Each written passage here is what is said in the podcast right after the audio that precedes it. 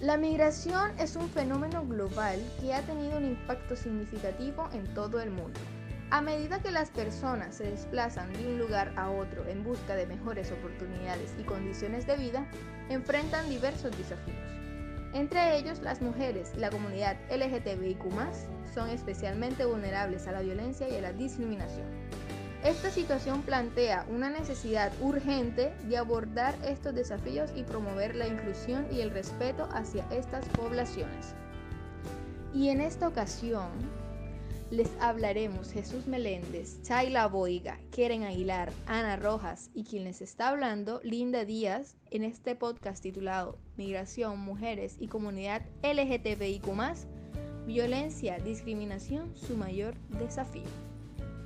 La justificación de este proyecto tiene como objetivo abordar de manera integral los desafíos específicos que enfrentan estas poblaciones en relación con la migración, a través de la implementación de diversas acciones y estrategias. A continuación se presentarán algunas razones clave que respaldan la importancia y pertinencia de este proyecto. La violencia y la discriminación. Las mujeres y la comunidad LGTBIQ son particularmente vulnerables a la violencia y la discriminación en todas las etapas de la migración. Esto incluye la trata de personas, la violencia de género, la violencia basada en la orientación sexual o identidad de género, la explotación laboral y la exclusión social. Estas formas de violencia y discriminación no solo afectan la integridad y el bienestar de las personas, sino que también obstaculizan su integración y participación activa en la sociedad de acogida. Necesidad de protección y apoyo. Las personas migrantes, en especial las mujeres y la comunidad LGTBIQ, requieren medidas específicas para proteger sus derechos humanos y garantizar su seguridad. Esto implica desarrollar y fortalecer programas de atención integral que brinden asesoramiento legal, apoyo psicológico, servicios de salud, refugio seguro y mecanismos de denuncia de violencia y discriminación. Promoción de la igualdad y la diversidad. El proyecto busca promover la igualdad de género y los derechos de la comunidad LGTBIQ en el contexto migratorio, Fomentar la inclusión y el respeto hacia estas poblaciones no solo contribuye a su bienestar individual, sino que también enriquece la diversidad cultural y social de las comunidades de acogida. Sensibilización y capacitación. Es fundamental crear conciencia y sensibilización sobre los desafíos específicos que enfrentan las mujeres y la comunidad LGTBIQ en la migración esto implica desarrollar programas de capacitación dirigidos a funcionarios de migración, agentes de orden público, profesionales de la salud y otras partes interesadas relevantes, con el fin de mejorar sus conocimientos y habilidades para abordar de manera adecuada y respetuosa las necesidades de estas poblaciones. Cooperación internacional. La migración es un fenómeno transnacional que requiere una respuesta coordinada a nivel internacional. Este proyecto busca fomentar la cooperación entre diferentes actores como organizaciones gubernamentales, no gubernamentales y de la sociedad civil, así como agencias internacionales para fortalecer las políticas y las prácticas. Objetivo general. Analizar la problemática de los inmigrantes en Colombia enfocándose en las experiencias, dificultades y vulneración de derechos enfrentadas por las mujeres y la población LGTBIQ migrante, proponiéndose así medidas y políticas que el gobierno puede implementar para mejorar su situación y garantizar el respeto de sus derechos. Objetivos específicos. Primero, investigar y documentar las principales dificultades y desafíos que enfrentan estas poblaciones migrantes vulnerables en Colombia, incluyendo aspectos como acceso a empleo, vivienda, servicios básicos, discriminación y violencia de género. Segundo, analizar las políticas y programas existentes en Colombia dirigidos a los inmigrantes, evaluando su efectividad y su capacidad para abordar las necesidades específicas de las mujeres migrantes y la población LGTBIQ migrante. Tercero, proponer medidas y recomendaciones específicas dirigida al gobierno colombiano para mejorar la protección y atención a las mujeres migrantes y la población LGTBIQ migrante, incluyendo la implementación de políticas de inclusión, programas de capacitación, acceso a servicios de salud y apoyo económico. Marco teórico. La comunidad LGBTI es una población vulnerable que enfrenta discriminación y violencia en todo el mundo. Cuando las personas LGBTI migran, a menudo enfrentan mayores riesgos de violencia, explotación y exclusión social debido a su orientación sexual o identidad de género. Además, las personas LGBTI que huyen de la persecución en sus países de origen a menudo enfrentan barreras adicionales para acceder a la protección internacional, incluyendo la falta de reconocimiento de su orientación sexual o identidad de género como, el motivo de persecución. Las políticas migratorias restrictivas y la falta de protección efectiva para las personas LGBTI migrantes pueden llevar a la detención arbitraria, la deportación forzada y la separación de familias, lo que viola sus derechos humanos fundamentales. Por lo tanto, es importante que los gobiernos y las organizaciones internacionales trabajen juntos para garantizar que las personas LGBTI migrantes tengan acceso a la protección internacional y a los derechos humanos básicos, incluyendo el derecho a la no discriminación, el derecho a la libertad de expresión y el derecho a la reunificación familiar. Entonces, podemos ver cómo la comunidad LGBTI enfrenta desafíos únicos cuando se trata de migración y protección internacional. Es importante que se tomen medidas para garantizar que las personas LGBT inmigrantes tengan acceso a la protección internacional y a los derechos humanos básicos y que se aborden las barreras que enfrentan para acceder a estos derechos. Ahora, veamos también cómo la migración actúa de forma negativa en la violencia a las mujeres. En primer lugar tenemos la violencia de género ya que las mujeres migrantes pueden enfrentar un mayor riesgo de violencia de género, incluyendo la violencia sexual, la trata de personas y la explotación laboral. Además, las mujeres migrantes pueden ser más vulnerables a la violencia doméstica debido a su situación de dependencia económica y social. 2. Acceso a la justicia. Las mujeres migrantes pueden enfrentar barreras adicionales para acceder a la justicia, incluyendo la falta de conocimiento de sus derechos, la falta de acceso a servicios legales y la discriminación por motivos de género y migración. 3. Derechos laborales. Las mujeres migrantes pueden enfrentar discriminación en el lugar de trabajo, incluyendo la falta de acceso a trabajos decentes y la falta de protección contra la explotación laboral. Además, las mujeres migrantes pueden enfrentar barreras adicionales para acceder a la seguridad social y otros beneficios laborales. 4. Derechos reproductivos. Las mujeres migrantes pueden enfrentar barreras adicionales para acceder a estos servicios de salud reproductiva, incluyendo la falta de acceso a anticonceptivos y servicios de aborto seguros. Entonces podemos ver cómo las migraciones pueden tener un impacto significativo en los derechos de la mujer, incluyendo así el derecho a la discriminación, el derecho a la igualdad de género, el derecho a la justicia y el derecho a la salud reproductiva. Es importante que se tomen medidas para garantizar que las mujeres migrantes tengan acceso a estos derechos y se aborden las barreras que enfrentan para acceder a ellos. Metodología. La problemática de los inmigrantes en Colombia ha sido significativa en los últimos años y existen desafíos específicos que enfrentan los diferentes grupos incluyendo mujeres migrantes y la población LGTBIQ migrante. Los inmigrantes en Colombia han enfrentado dificultades en términos de acceso a empleo, vivienda y servicios básicos. Muchos de ellos han llegado huyendo de situaciones de violencia o pobreza extrema en sus países de origen y se encuentran en una situación vulnerable al llegar a Colombia. Al momento de nosotros hablar sobre los derechos de la comunidad LGTBIQ y los derechos de las mujeres, se abren muchos puntos de vista y se crean muchas polémicas debido a que vivimos en un mundo donde aún abundan el machismo. Para crear este proyecto y conocer más del tema, nos dirigimos a la Alcaldía de Barranquilla, específicamente a la Oficina de la Mujer, Equidad y Género. Allí tuvimos una plática con la señora Minerva Simanca Galen, defensora pública en la Defensoría del Pueblo Regional Atlántico, especialista en derechos humanos y con maestría en Derecho Procesal Penal. la cual respondió a toda duda que teníamos y nos profundizó más sobre este tema, aclarando y explicando las políticas que se estaban implementando para que los derechos de estas personas fueran reconocidos al momento de emigrar hacia nuestro país.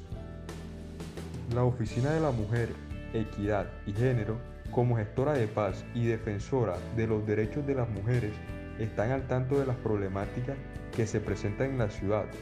Pueden identificar a qué población se le han vulnerado sus derechos y de qué manera han contribuido ustedes para protegerlos. Cuanto a la población mujeres, migrantes, víctimas de violencia basada en género, vamos a ubicarnos en Barranquilla. Ha sido una situación que nos preocupa a la oficina, ¿no? Y la oficina, eh, con los componentes y otras estrategias sumados a ello, ha dado respuesta a esta situación. ¿Por qué podemos afirmar que acá en la oficina pues eh, nos hemos preocupado? Porque actualmente aquí en la oficina, ya sea de manera presencial, ya sea de manera virtual, hemos atendido un sinnúmero de mujeres víctimas de violencia, cualquier forma de violencia entre parejas, eh, digamos, en razón de ser mujer, que constituye violencia basada en género, y además de ellos, por ser una población vulnerable por su condición de migrantes. Podemos destacar mujeres venezolanas. Es más, podemos afirmar hoy día que uno de los feminicidios que se dieron en el año 2022-2021, algunas de ellas fueron procedentes de Venezuela, mujeres venezolanas. Efecto ahorita, el caso de una mujer venezolana víctima de feminicidio. Entonces, ¿Qué sucede con estas víctimas? Además de su condición de ser mujer y además de ser una población que ha sido discriminada históricamente en razones de cultura, tradición, religión o digamos condiciones sociales en que está ubicada la mujer frente a un grupo que ha recibido, ha sido condicionado unos beneficios sociales como es la población hombre, esto constituye indudablemente una desigualdad y discriminación poniendo a la mujer en un estado de dominación, cosificación instrumentalización muchas veces. Y en este caso específico de mujeres migrantes que vienen sin ninguna situación clara en cuanto a su identificación, en cuanto a su dependencia económica, una situación que les permita a tener una capacidad de ser autosuficiente en este país, las pone en una situación de mayor vulnerabilidad y a veces en buscar una salida generan unos tipos de relaciones aquí en Colombia con hombres, digamos, que se constituyen unos salvadores. Y lo que vemos los resultados es que estas mujeres son condicionadas, sometidas en este país, a cambio a veces de vender hasta su propio cuerpo, a cambio de unos pesos. Indudablemente, todo esto que, que ya sea de manera voluntaria, ya sea de manera condicionada, pone en una situación de mayor vulnerabilidad a esta población migrante, grupo mujeres. Eso es lo que podemos, podemos destacar en el día de hoy. Ahora bien, la Oficina de la Mujer... De, disculpe, ¿de qué manera ha contribuido la Oficina de la Mujer? La Oficina de la Mujer, eh, frente a esto, eh, ofrece los mismos componentes de atención, de medidas de articulador de medidas de protección, de medidas de atención, igual como si fuera una persona de acá de Barranquilla, es decir, colombiana. ¿De acuerdo? ¿En qué sentido? Nosotros articulamos igualmente con personería para definir su situación de irregular aquí en, en Colombia. Articulamos con las comisarías de familia cuando se tiene conocimiento que son víctimas de violencia basada en género. Articulamos con la fiscalía para el tema de denuncia con el ICBF cuando hay niños, ya hijos en común o estados o niños en proceso de gestación. Eh, articulamos también con las personerías para hacer los seguimientos, con medicina legal para hacer de pronto los, seguimientos de las medidas de protección y las valoraciones que hace medidas de, medicina legal para estudio del, del riesgo en que puede estar la víctima. Igual, repito, como si fuera eh, colombiana, tiene los mismos derechos, los mismos componentes. Sí, y además tenemos unos componentes especiales precisamente para protección de mujeres migrantes. ¿En qué sentido?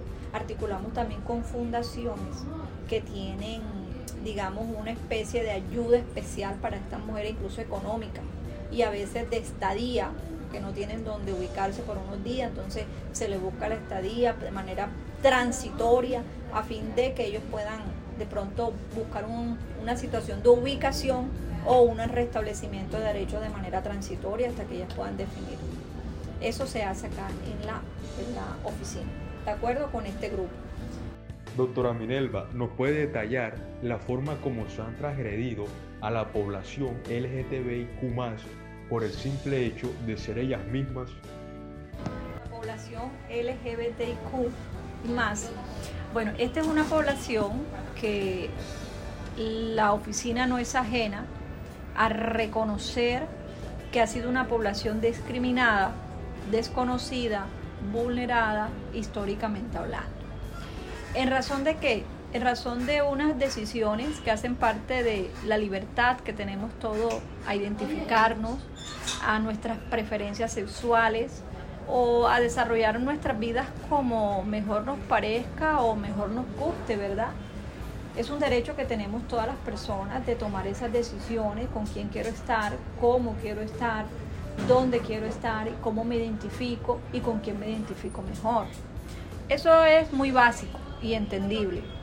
Eh, desafortunadamente en nuestra sociedad existen unos prejuicios que han marcado una diferencia y a tal punto que no solamente se queda en unos meros eh, prejuicios internos o estereotipos imaginarios aceptados socialmente, sino que en algunos momentos se exteriorizan y llegan al punto de generar rechazo, desconocimiento, descalificación y conlleva una discriminación y a extremos de discriminación. ¿Por qué cree usted, como una abogada y profesional en el tema, que se da socialmente el rechazo hacia esta comunidad? Por esa razón, de esa libertad que tú tienes de sentirte identificado de una manera anormal, llamado anormal por una sociedad que nos ha condicionado a ser de acuerdo a unos roles y a unos parámetros previamente establecidos. Por esa razón se ha rechazado, por esa, esa razón se ha discriminado y por esa razón en algún momento se ha asesinado. ¿Qué medidas ha tomado el Estado colombiano para resolver esta problemática? Yo llamo más bien como unos procesos de, eh, de compensación, compensación en derecho. Es decir, el Estado colombiano ha iniciado con un proceso de reconocimiento, es decir, reconocer que no hemos fallado, reconocer que tenemos una deuda histórica y reconocer que hay un grupo de mayor vulnerabilidad que merecen ser reivindicados. Y luego un proceso de compensación. ¿Qué consiste ese proceso de compensación? Consiste en llevar a cabo unas medidas, en, en llevar a cabo unos reconocimientos legales a fin de que estos grupos de mayor vulnerabilidad, esta población de mayor vulnerabilidad, pueda tener unos derechos en condiciones de igualdad de todas las personas sin tener en cuenta, sin tener en cuenta su condición, preferencia sexual, sexo, identidad.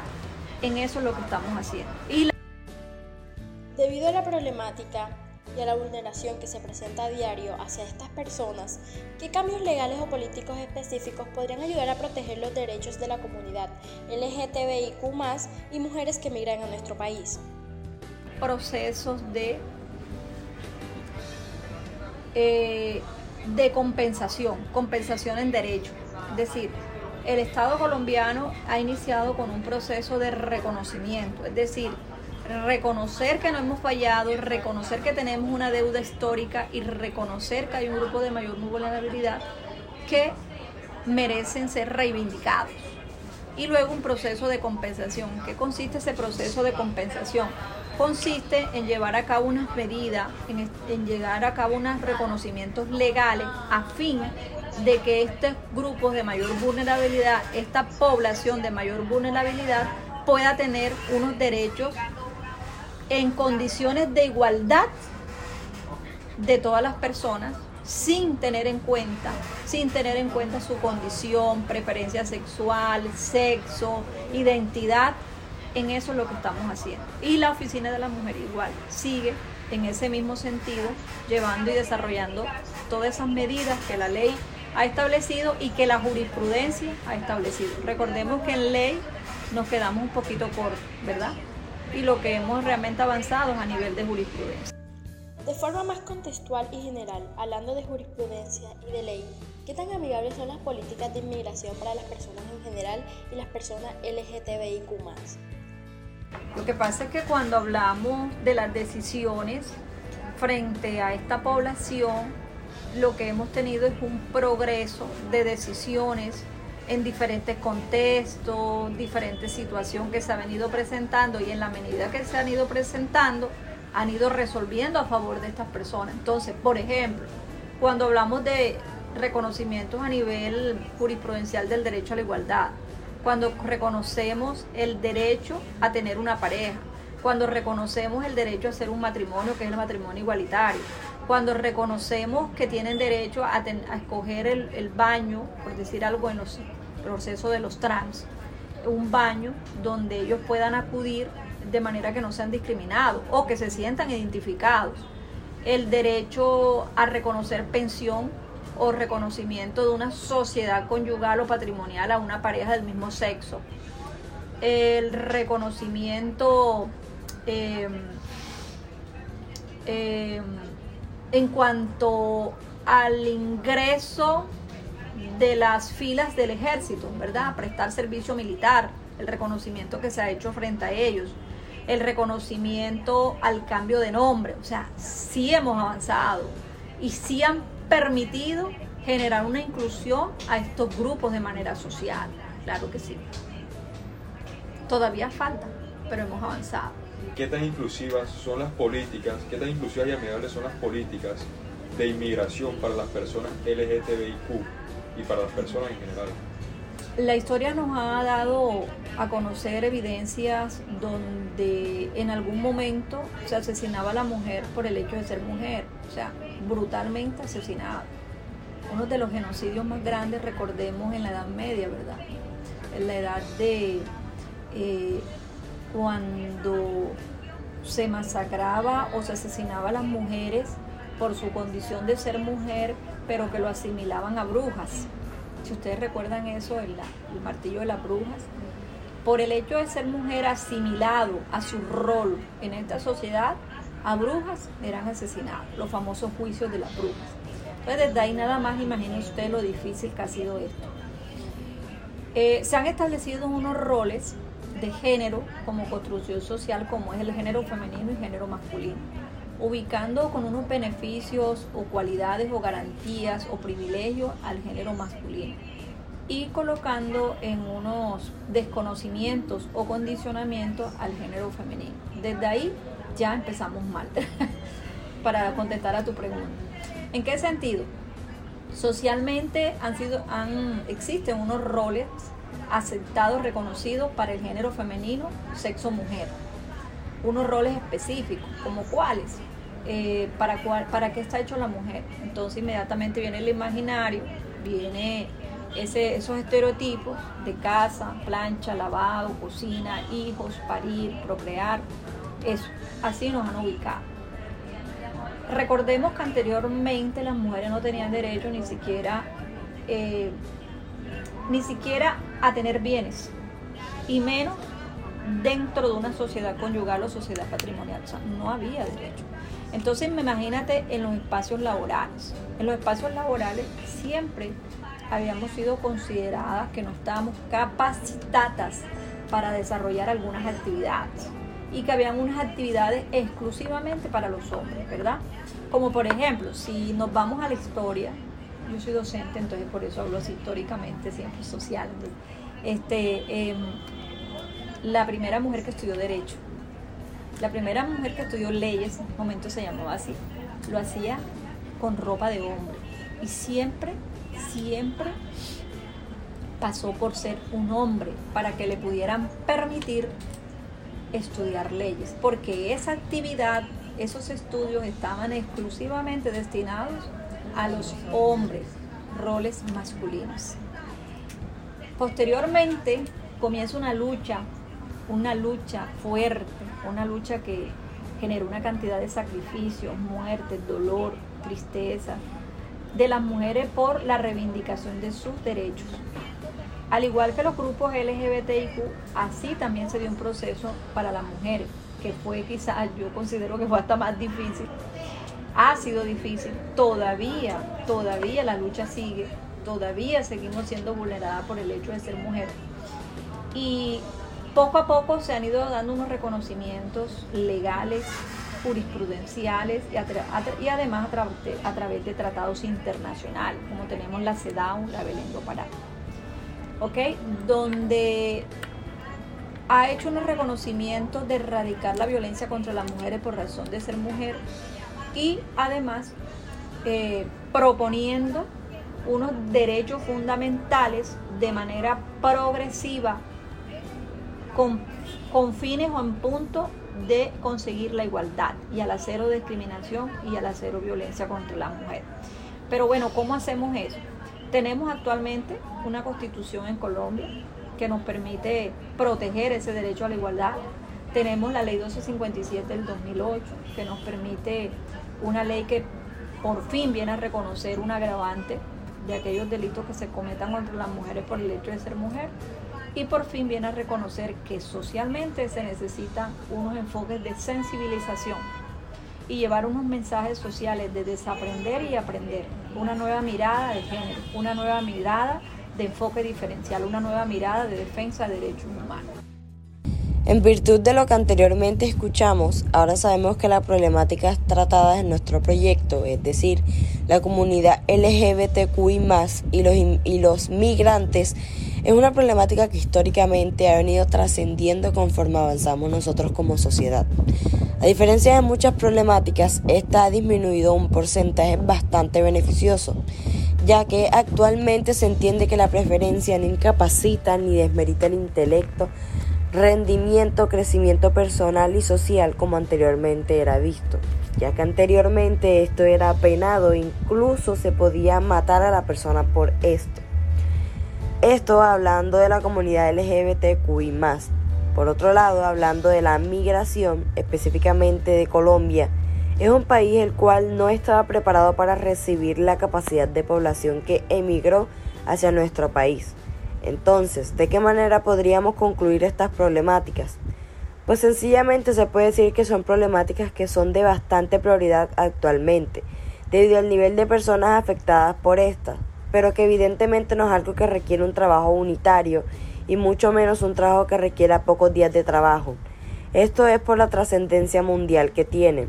Podríamos decir que terminará pronto, pues es impredecible saber la forma de pensar del individuo de un mundo con creencias e ideologías distintas.